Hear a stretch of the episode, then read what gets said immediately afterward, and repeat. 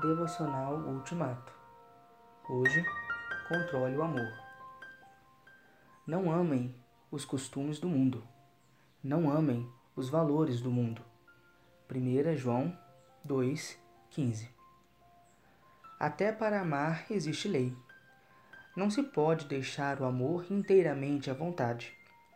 Se você controla o pensamento, se você controla a língua, se você controla a ira, por que não controlar também o amor? Não é de sua índole amar o próximo como a si mesmo, mas o segundo grande mandamento ordena: amarás o teu próximo como a ti mesmo. Jamais passou por sua cabeça a necessidade de amar o desafeto, mas Jesus estabelece como norma certa e rígida: amai os vossos inimigos e orai pelos que vos perseguem. Nem sempre você ama a Deus de todo o seu coração, de toda a sua alma e de todo o seu entendimento. Mas este tipo de amor é de todo requerido dentro do cristianismo.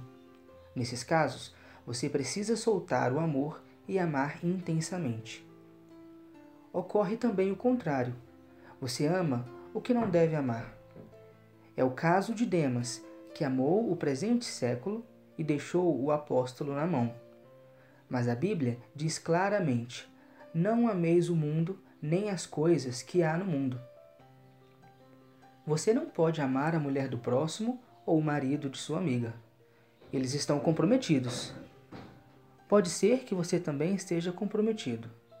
Nesses casos, você precisa prender o amor.